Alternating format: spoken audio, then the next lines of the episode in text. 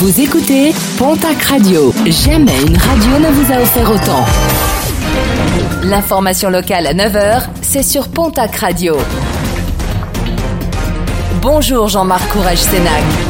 Très belle matinée. Le coup de gueule de plusieurs élus du Haut-Adour après l'envahissement dans la soirée de mardi du stade de Pouzac par plusieurs caravanes de gens du voyage.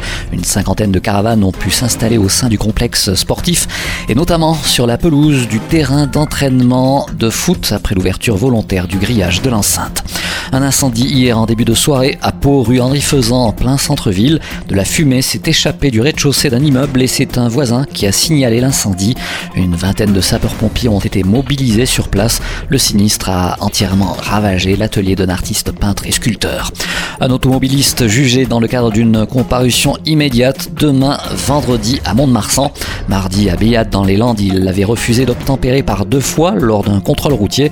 Ce dernier a finalement pu être interpellé alors qu'il s'était engagé sur une route barrée. Un individu déjà connu des forces de l'ordre pour avoir la fâcheuse habitude de conduire alors qu'il n'a plus son permis. À Tarbes, la direction de la Poste a démenti auprès de nos confrères de la Semaine des Pyrénées la rumeur selon laquelle le bureau du Prado pourrait fermer définitivement ses portes à l'automne.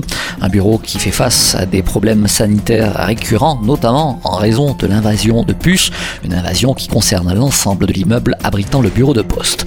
En sport rugby, la section paloise prépare sa prochaine saison en top 14 et le club recrute dans le département, selon les infos dévoilées hier par nos confrères de Sud-Ouest.